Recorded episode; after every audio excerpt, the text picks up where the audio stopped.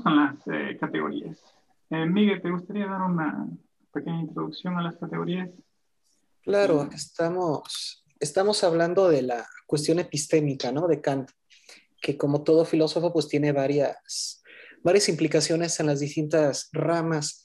Y la epistemología, pues parte de la pregunta de qué se puede conocer, ¿no? Hasta dónde puede llegar nuestro conocimiento y claro, también de los mecanismos a través de los cuales conocemos. Y aquí es donde el, el concepto de categoría juega un rol muy importante porque desde los clásicos se ha manejado esto de categorizar el conocimiento, categorizar la información, categorizarlo todo, ¿no? Jerarquizar. Eh, el ser humano le encanta jerarquizar, le encanta poner orden, estructurar y diseñar este, ese tipo de cuestiones. Entonces, Kant sugiere que, que las categorías que se han venido manejando estaban hechas de manera aleatoria, que realmente teníamos que ordenar las jerarquías, ¿no? Las categorías. Y él sugiere básicamente, yo creo que sin saberlo, las cuatro dimensiones, ¿no? Yo creo que en su época él solo conocía tres dimensiones, y, pero mencionó la cuarta, ¿no? Que era el tiempo. ¿no? Entonces, básicamente él dice que nosotros podemos conocer las cosas porque nos movemos en cuatro dimensiones. Entonces, esa tetradimensionalidad de nuestra movilidad es lo que nos permite adquirir conocimiento, porque no se trata únicamente de que el objeto nos va a dar información del mismo. No es como que yo percibo el objeto, ya lo entendí. No, es una, es una cuestión más compleja. Mi conciencia está involucrada al momento que yo percibo un objeto para adquirir experiencia de él y entonces requiero cosas como su dimensión, ¿no? su, tamaño, su profundidad y obviamente el tiempo en el que está ubicado el objeto o el tiempo en el que estoy yo, ¿no? Básicamente eso es lo que, es con lo que me gustaría a mí abrir esta, esta conversación. No sé cómo, ven ustedes. Eh, bueno, perfecto.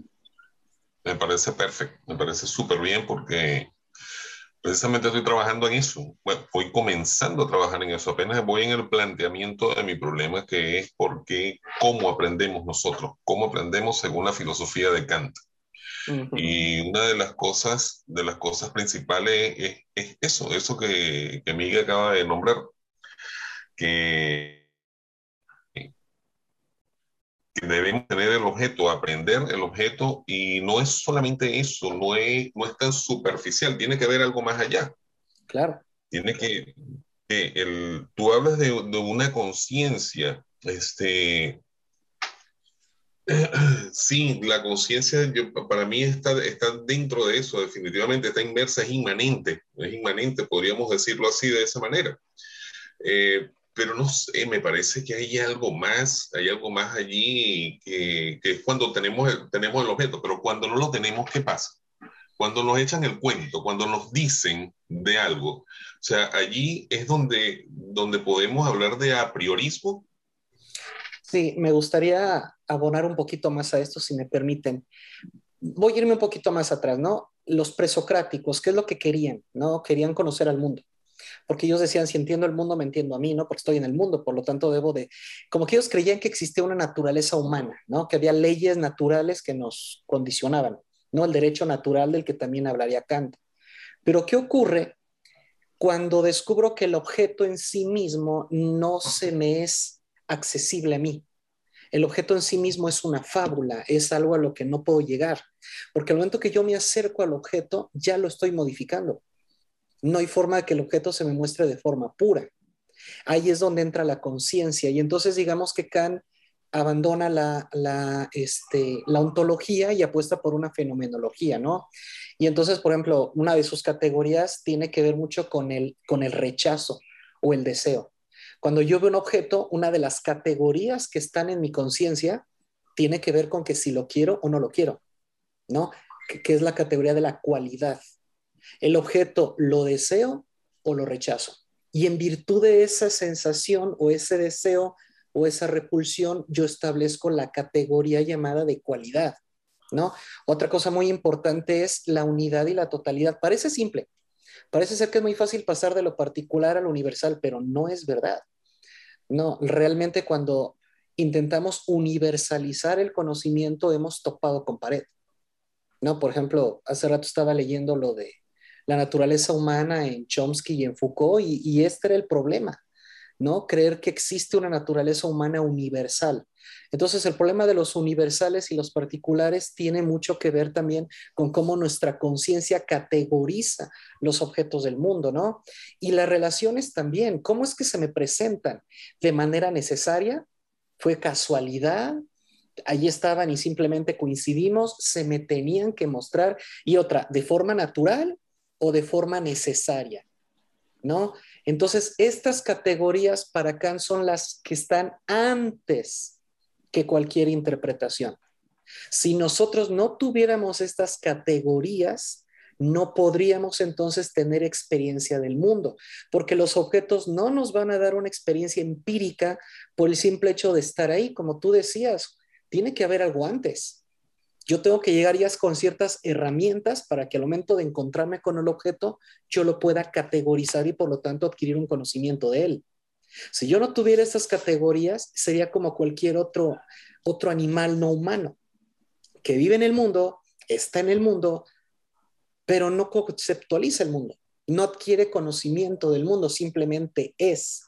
Pero para que el ser humano adquiera un conocimiento, no basta con ser, no basta con estar, necesita tener la capacidad racional de categorizar, porque esto es lo que ha funcionado históricamente. El ser humano administra, categoriza, etiqueta, ordena, genera jerarquías y esto es a lo que está apuntando Kant.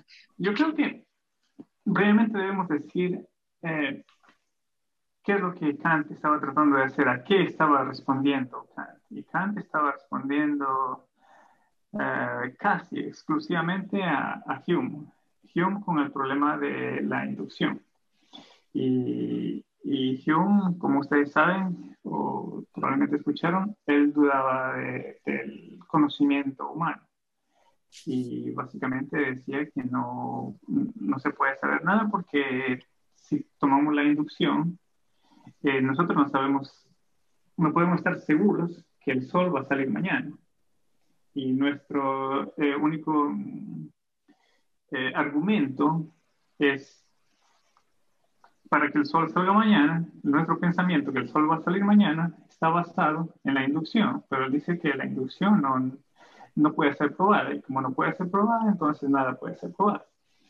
Y bueno, ahora Kant dice, nosotros, no nosotros, nuestro pensamiento porque él, no habla exclusivamente de los seres humanos, él habla de un, de un ser o de seres conscientes, de seres que pueden pensar.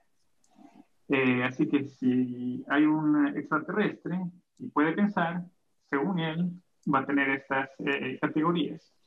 Las categorías son las divisiones que tiene el, pensamiento de una persona o de un ser que puede razonar porque para Kant la razón es lo que, lo que nos hace, no quiero decir humanos, pero lo que nos hace racionales, obviamente, lo, lo que nos da, lo que, lo que nos permite eh, pensar. Ahora, em, las categorías son 12 y, y las más, eh, no sé si decir concretas, pero sí, las más... Eh, Mm, no encuentro la palabra. Bueno, pero las más comunes, digámoslo así, es el espacio y el tiempo. Y de ahí vienen las otras, eh, la negación, la totalidad, todas esas cosas. Y lo que él dice es que estas categorías eh, son necesarias para el, eh, para el razonamiento. Y mediante estas categorías nosotros podemos interpretar y, comprender el, el, mundo hasta cierto punto, obviamente, porque él va a decir, estas son las categorías que tenemos, ahora preguntemos eh, las, eh, por las cosas en sí. ¿Cuál es el significado de mi vida? ¿Existe un Dios? Eh, las preguntas metafísicas. Él va a decir, a esas preguntas yo no puedo dar una respuesta porque a la cosa en sí nosotros no tenemos acceso. Lo único que tenemos es estas 12 categorías que son como una, como lentes que filtran lo que nosotros vemos, ¿verdad? Nos ponemos lentes y vemos a través de los lentes. Entonces, esas son las categorías.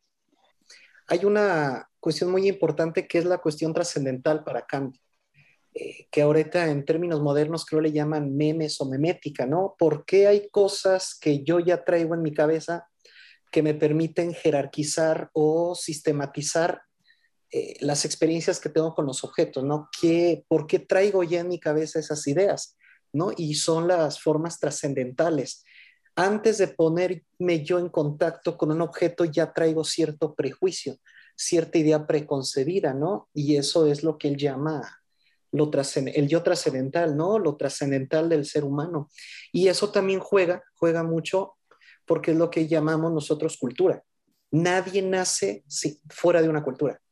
Entonces, la cultura, por supuesto que modifica estos, estos anteojos de los que hablaba Juan, ¿no? Estos lentes que yo me pongo para interpretar el mundo están mediados por una cultura. Por eso, cuando la cultura me forma, es la que me coloca sobre mis, sobre mis ojos estos visores por los cuales yo voy a interpretar el mundo a partir de esas formas trascendentales. Eh, porque lo que está, lo que, lo que logro interpretar de lo que Miguel está comentando y lo que tú mismo, Juan Pablo, dijiste hace un momento, eh, esa, esa, esa preconcepción de las cosas que son como, voy a adecuarme a lo que dije hace un momento para, para ser consistente en lo mismo, este, eh, es inmanente, está con nosotros, vive con nosotros, nació con nosotros. Eh, y yo creo, o sea, lo relaciono, todo lo que estás diciendo es con el a priorismo. Porque esa es la idea que yo tengo de a priorismo. No sé, díganme ustedes si yo estoy, si si es que estoy equivocado, porque me, ahora Miguel dice que es lo trascendental, del, yo trascendental. Y yo lo veo como a priorismo. No sé si es que estoy equivocado. No, o sea, él los tiene separados. Tiene formas eh, que son a priori y tiene formas que son este, trascendentales. Pero por supuesto que están relacionadas, porque si a priori es antes de la experiencia, entonces yo ya traigo la experiencia no con el objeto, sino la experiencia transmitida por los que estuvieron antes con ese objeto. Cuando nosotros nacemos en una cultura, esa cultura nos da saberes. Antes de entrar en, en contacto con el objeto ya sabemos cosas, simplemente nuestro lenguaje. ¿Cómo llegamos al lenguaje? El lenguaje se nos fue enseñado por alguien, ¿correcto? Lo aprendimos en la casa, lo aprendimos en la escuela. Se nos dio el saber del lenguaje antes de siquiera entender qué era el lenguaje. Cuando fuimos a la escuela nos enseñaron gramática, nos enseñaron ortografía, ahí nos enseñaron el conocimiento del lenguaje. Pero nosotros accedimos al lenguaje mucho antes de tener el conocimiento. ¿Cómo, llegamos al lenguaje? A través de, pues, imitación, ¿no? A través de que otros antes que nosotros lo hablaron y entonces trascendió la vida de ellos, ¿no? Ya murieron, pero las personas que, que mantienen el lenguaje nos lo comunican y nosotros continuamos hablando el lenguaje que fue creado hace siglos. Este es el yo trascendental. No partimos de la nada absoluta, no partimos de una hoja en blanco. Ya traemos arrastrando una historicidad de la experiencia de otros antes que nosotros. Entonces, ¿qué tan a priori es esto? No ha sido nuestra experiencia, pero ha sido experiencia de otros. No sé si más o menos eh, ayudé o, compliqué más esto. No, lo veo, lo veo. Lo veo, lo veo, lo veo mejor. Entonces, la pregunta que nos hacemos es, si es a priori para mí, si yo no tengo experiencia con el lenguaje porque no lo he estudiado. Solo lo he escuchado y lo repito y lo imito, ¿no? Cuando soy niño. Entonces, es un conocimiento a priori, porque no tengo experiencia con el conocimiento, pero por supuesto que ya tengo una experiencia porque ya lo escuché, ya lo imité, ya lo repetí. Entonces, ¿dónde surge el a priori?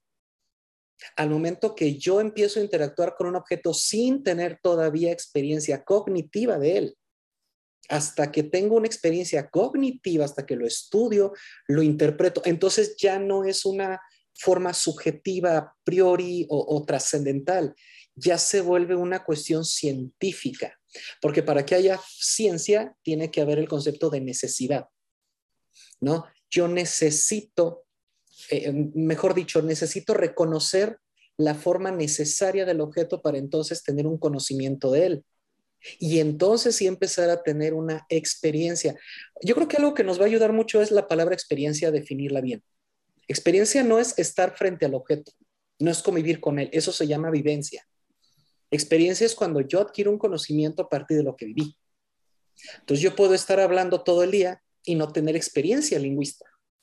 Solamente repetí como perico, aprendí palabras, pero aún no conozco el lenguaje, no sé cosas como por qué hablo, quién inventó la primera lengua, qué sentido tiene, las lenguas son formales, son necesarias, son absolutas, son... Ahí es donde entonces ya empezaría a romper con el a priori, porque ya estaría buscando una necesidad del lenguaje que me permita adquirir una experiencia de él. Yo tengo un problema con algunas cosas que está tocando Miguel. Em, la distinción entre vivencia y experiencia, este, me parece un, asunto de, de no sé, de atención o de enfoque al, al este, o de perspectiva a, lo que se esté este, eh, abordando, ¿no? Con los sentidos. Eh, por ejemplo, cuando yo, este, no sé, automáticamente cierro la puerta del refrigerador, de, cuando estoy pensando en, el concepto de número, pues parecen ser dos cosas completamente distintas de acuerdo a, mi a la atención que le puse a la percepción de mis sentidos en el momento, ¿no? Eh, y, yo creo que, que, este, que Kant eh, se refería un poco a, las intuiciones. En, alguna clase de, Kant que, tuve, eh, se refería de cimentar el conocimiento sobre la experiencia cuando, por ejemplo, definimos la, noción aritmética, el ejemplo que pone 5 más 7, algo así, ¿no? Ah, este, viene de, una intuición o de una noción de, este, de continuidad, de, de continuidad por ejemplo, sumamos 5, sumamos 7, continuidad en el tiempo, hay una, especie de intuición a priori sobre el tiempo, sobre una secuencia de números que nos permiten luego ya establecer la suma de 5 más 7 igual a... Y lo que estamos tocando es el, debate entre, eh, entre, algo empírico, si es que existen las eh, verdades empíricas, o las verdades a priori, que significa antes de la experiencia, ¿verdad? es el debate entre Hume y, Kant.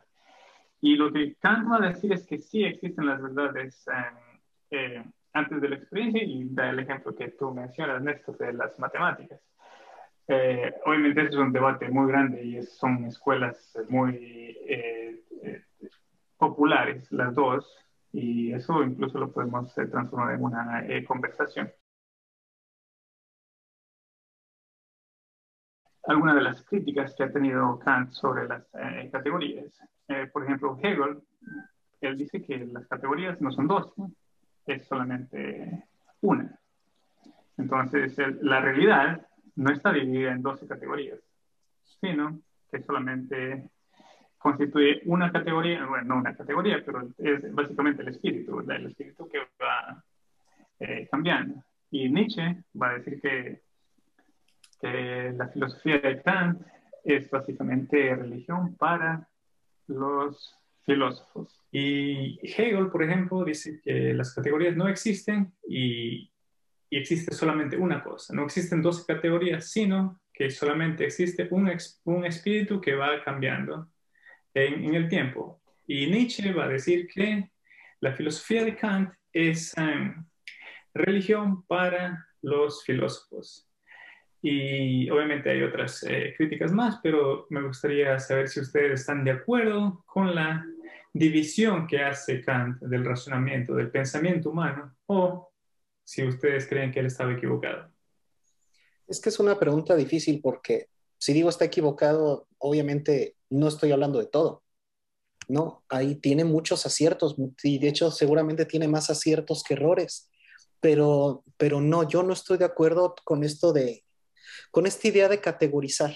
No, no va conmigo.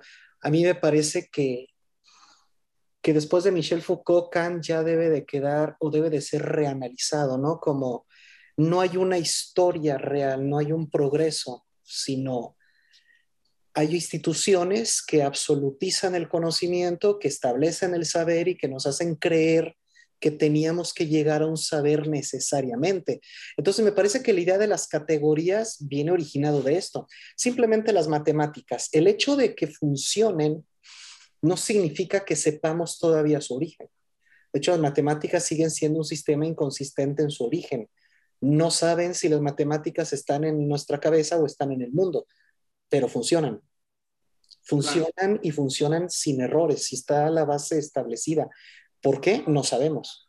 Pero básicamente si nosotros pusimos las reglas y dijimos 2 por 2 es 4, sí, en base 10. Si cambio la base ya es otro resultado. Entonces, la vida humana ha sido poner reglas al juego, jugar el juego y después suponer que el juego era natural en nosotros. Entonces, las categorías que Kant elige en su tiempo, en su época, eran las que él percibió, las que él consideró. No significa que natural o necesariamente son las categorías que nos permiten llegar a un conocimiento epistémico, o sea, verdadero. Entonces, yo no estoy de acuerdo en ningún sistema que pretenda, este, pues eso, no instaurar esas son las categorías y con estas vamos nosotros a adquirir experiencias. Muy bien. Ahí sí estoy de acuerdo. Eh, Jonah. Mira, eh, pienso que sí hemos estado, hemos estado de verdad muy ceñidos a esto de, de seguir instrucciones y arreglarnos la vida y ser un poco, un poco rígidos con este tipo de cosas, pero hay cuestiones que sí necesitan esa rigidez. La ciencia necesita la rigidez, necesita la crítica, ¿ok? Racionalismo crítico, eh, un ejemplo muy, muy sencillo, las leyes de Newton funcionaron durante 290 y tantos años y entonces vino Einstein y dijo, mira amigo, me disculpa, pero usted está equivocado en esto. ¿Ok? Entonces cambió algo que, que pensábamos que funcionaba y que iba a funcionar por el resto de la vida, cambió. O sea, no son inmutables. ¿Ok? Entonces, este tipo de cosas, este tipo de cosas, es, eh, sí tienen que guardar algo. Por eso existen diferentes tipos de ciencias. Existen las ciencias eh, fácticas y existen las ciencias formales. Y ahí voy a disentir un poquito con Miguel porque este, aunque, no se, aunque no se conozca exactamente el origen de la matemática, están funcionando y funcionan y seguirán funcionando porque no van a dejar de funcionar. Ojo, lo único que nosotros vamos a cambiar es la manera de cómo enseñarlas. Esa es otra cosa, ese es otro tema, esa es harina de otro costal. ¿Ok?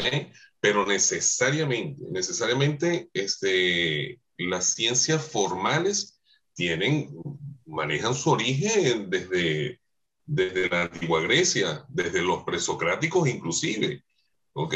Desde allí nosotros las conocemos. Claro, las conocemos ya, ya sentados los orígenes, pero podemos hablar de, de este, Mesopotamia, podemos hablar de los caldeos, de los asirios, ¿ok?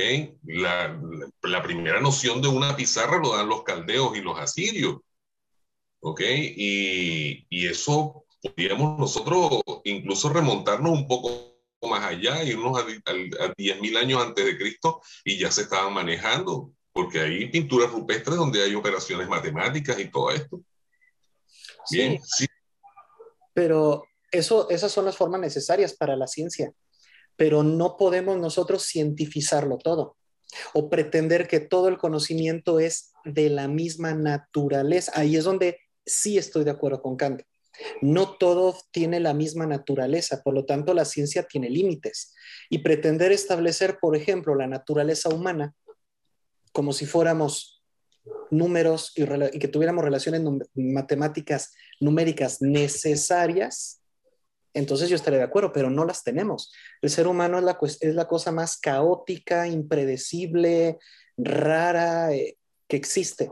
Entonces no funcionamos igual que la ciencia, por lo tanto nuestra forma no es necesaria. Por lo tanto, no podemos adquirir conocimiento del ser humano de la misma forma que adquirimos conocimiento de las, de las cosas científicas. Obviamente. Eh, gracias, Miguel. Porque eh, elegí el tema político porque la política de Kant no es muy conocida.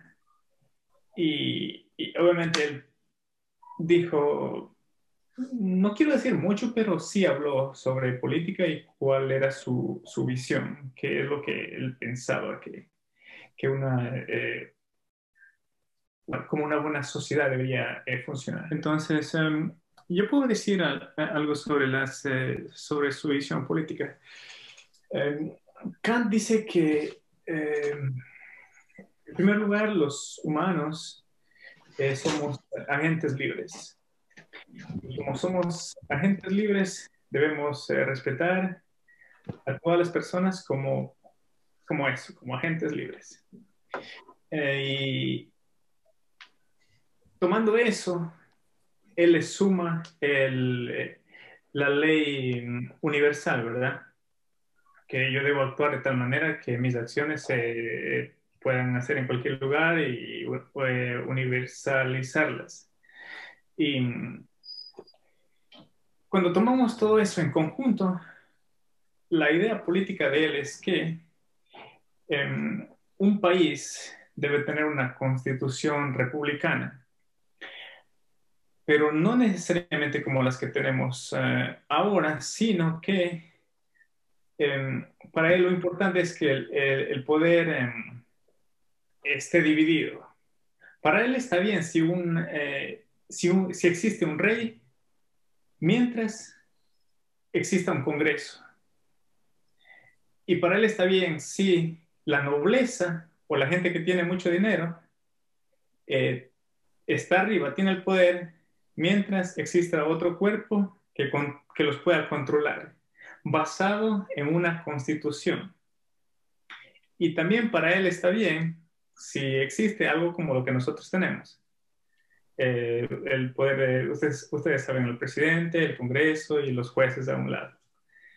Entonces, él, él eh, tiene una visión interesante porque él dice que lo importante es que exista la división de poderes para que se pueda controlar y que exista una constitución eh, que, que cuide los derechos de, de, las personas, que cuide la libertad de todas las personas, pero que al mismo tiempo garantice que las personas puedan moverse libremente, moverse en todo sentido, en el sentido político, en el sentido de, físico, en, todo sentido. Eh, más o menos él va por ahí. Sí, me gustaría continuar con esto, Juan, si, si les parece. Eh, bueno, yo sigo peleándome con Kanye esta, esta idea que él trae, ¿no? De la naturaleza humana, porque su política tiene sentido si la vemos como división de derechos, ¿no? Hay un derecho humano o, natural y hay un derecho del Estado o uno artificial o cultural, si lo quieren decir, ¿no? Para él ya está en nuestra naturaleza saber o poder comportarnos. Tenemos las condiciones de posibilidad de comportarnos y ningún Estado, ningún derecho eh, positivo puede estar por encima de mi derecho natural. Entonces yo creo que hasta ahí vamos bien. Pero ese derecho natural del que él habla, ¿cuál es? Y pues sí, el imperativo categórico kantiano es muy conocido, pero él, él incluye tres imperativos muy importantes. Para que el derecho natural del que él habla se dé, se tiene que respetar estos tres imperativos. El primero es, bueno, yo de entrada, de entrada, soy libre, ¿no? Como mencionaba Juan. Debo de empezar aceptando que soy una persona libre.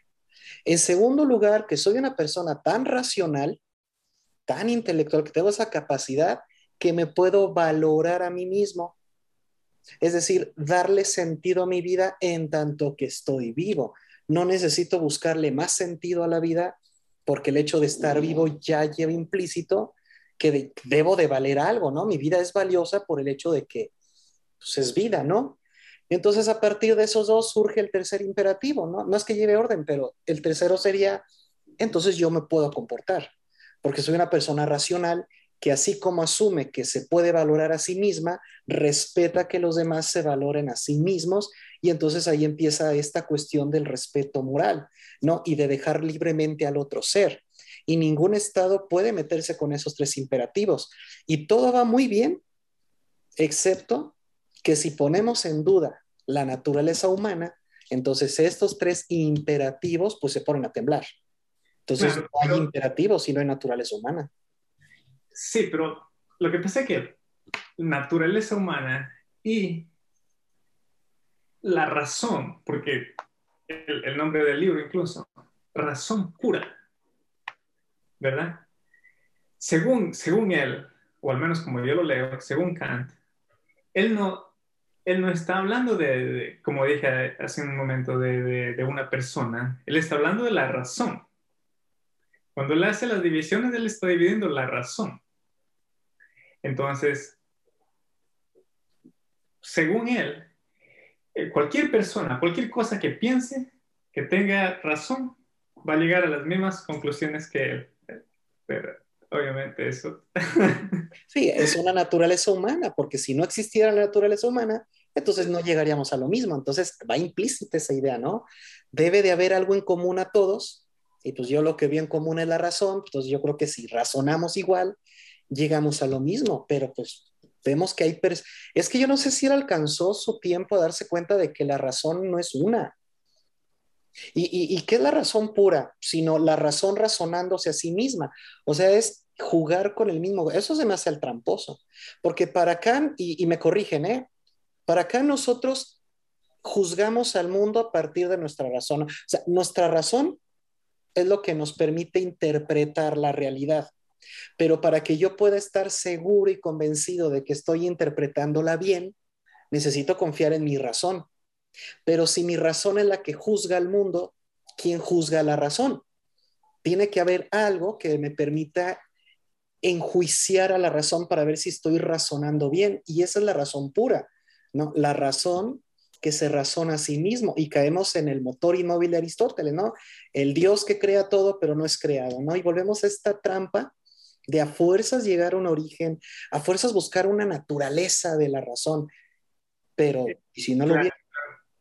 Sí, a mí, esto ya pero yo soy de la idea que si yo soy una persona que yo creo que la razón es eh, la, herramienta más, eh, más poderosa que nosotros tenemos. Eh, si yo creo, eso yo creo que estoy casi forzado a, estar de acuerdo con, con, Kant. Ahora sí, pienso diferente, tal vez como Nietzsche o como otra persona que le pone énfasis en, los sentimientos, en las pasiones. Entonces ahí mis conclusiones van a ser eh, eh, eh, diferentes. Pero sí, Lázaro, Néstor, ¿alguien, Alicia? ¿Algún comentario? pregunta? Galaxy, bueno, yo me llamo Eduardo con Galaxy. Este, Gracias, Eduardo. Este, bueno, ahora este, estoy de acuerdo con este, eh, ay, no me parece su nombre, bueno, eh, con el hecho de que Kant es, bueno, estoy de acuerdo con los dos, creo, o sea, en el sentido de que la razón, ¿no? Es una razón universal, pero no en el sentido kantiano, ¿no? Porque en el sentido kantiano, como, este, bueno, este, a ver, a ver déjenme chico. Bueno, el sentido kantiano es este, no puede haber una razón universal, porque incluso la justicia es un nómeno, ¿no? O sea, es algo que es incognoscible, ¿no? O sea, no hay algo al que podamos acceder. Hegel critica a Kant en ese sentido de que dice como que el, que el hecho que postule el, el idealismo trascendental, pues las perspectivas, es como un temor a la verdad, ¿no? O sea, como decir, le tema a la verdad, ¿no? A decir, hay algo que puedo saber de, de, de, forma absoluta y de forma inmediata, ¿no? Como que siempre está en perspectivas y en ese sentido sí no, no podríamos hablar de una de un común acuerdo entre, al menos en términos kantianos no se puede, ¿no? Porque cada quien va, va, a, tener, va a, tener, una razón, ¿no? acorda como la, al fenómeno de cómo configura esa razón, ¿no? A cómo le, dé la perspectiva, la, la, vista a esa, a esa razón, ¿no? Ah. Entonces, eh, pero creo que, eh, bueno, el moderador, no, no, me sé tu nombre, pero este, creo que te refieres a, ese, a esa onda de Hegel, ¿no? Que sí es como posible eh, llegar a una conciencia donde ya no sea eh, eh, lo inteligido un objeto cultural, sino es una conciencia que sepa, ¿no? La generalidad de la cultura más allá de su propuesta, ¿no? De la cultura. Entonces, ah, desde ese punto de vista sí es posible ponernos de acuerdo, ¿no? Saber, por ejemplo, que no me puedo meter con la libertad del otro, que tal o cual acción tiene tal eh, consecuencia en el otro, etcétera, pero en términos kantianos mm, creo que no se puede, ¿no? Porque sí es muy relativista, ¿no? Eh, sí, sí.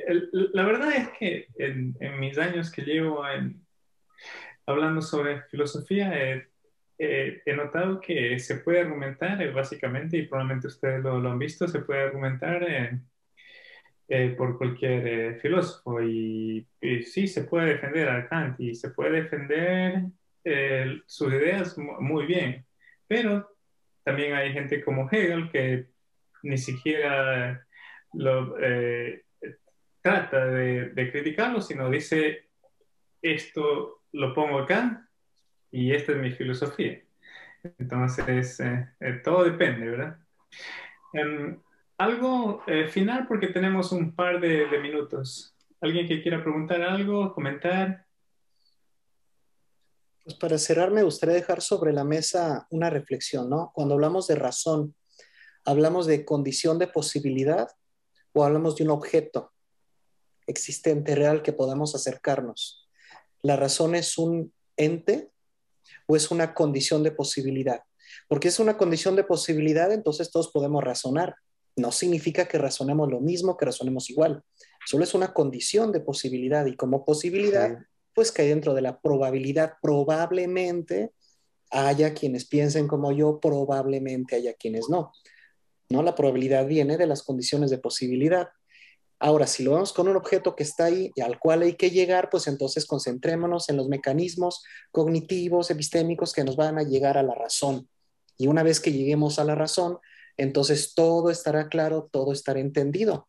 Sí, pero para poder hacer un ejercicio tan pesado, tendríamos que creer primero no solo que existe una razón universal, no solo que podamos llegar a ella, sino también que esa razón universal es humana y que obviamente va a dirigirse a nuestra naturaleza, lo cual nuevamente repito, no estoy de acuerdo. Me parece que solamente son juegos de lenguaje. Y si no declaramos si la razón es un objeto o una posibilidad, pues no vamos a desatorar esta discusión.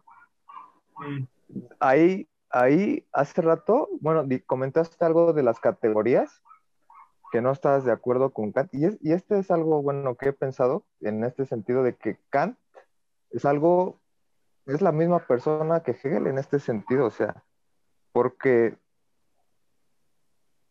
dice Kant, ¿no? Suena como hasta artificioso, ¿no? Es decir, las categorías a priori, ¿no? Como que la naturaleza es muy, no sé, como decías tú, o bueno, así entendí yo, como que es algo muy, algo muy sujetado, ¿no?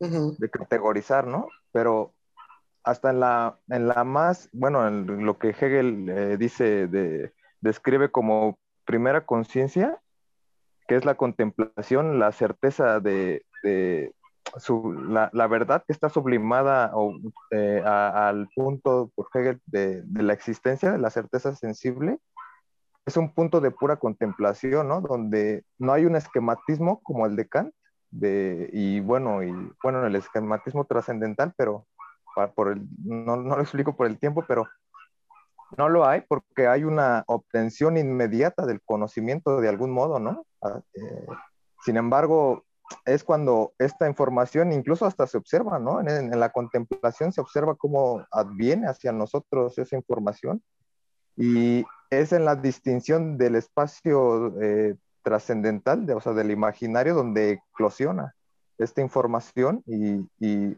el yo, ¿no? Se te, lo traduce en un verbo, ¿no? Y ahí es donde aparecen las categorías, ¿no? O sea, en este sentido no creo que haya puros juegos de lenguaje tampoco, ¿no? No creo que sea todo juegos de lenguaje, o sea, yo creo que sí hay, las categorías existen, ¿no? Sea, existen de forma, pero puntual y, en última instancia, ¿no? O, sea, o en primera instancia, según se vea desde el punto de vista de la metafísica.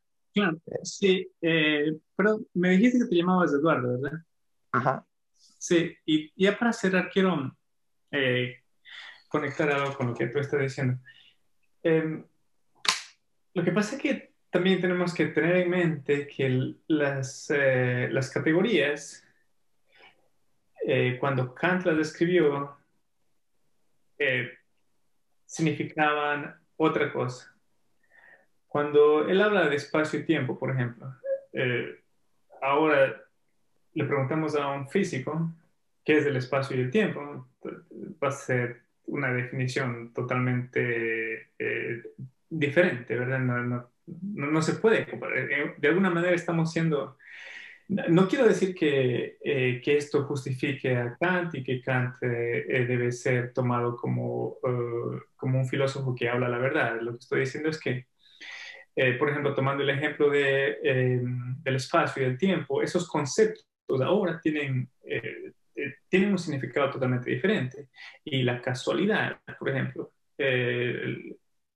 tiene, significa otra cosa, porque ahora tenemos, tenemos física y matemáticas que les ha dado otro significado. Pero eso no le quita la importancia que Kant eh, eh, les dio, porque, por ejemplo, él habla de la división de, la razón, ¿verdad? Pero ahora tenemos eh, psicología, por ejemplo. Antes, en el tiempo de él, no existía la psicología. Entonces, también creo que hay que tomar en, en cuenta eso. ¿Algo final?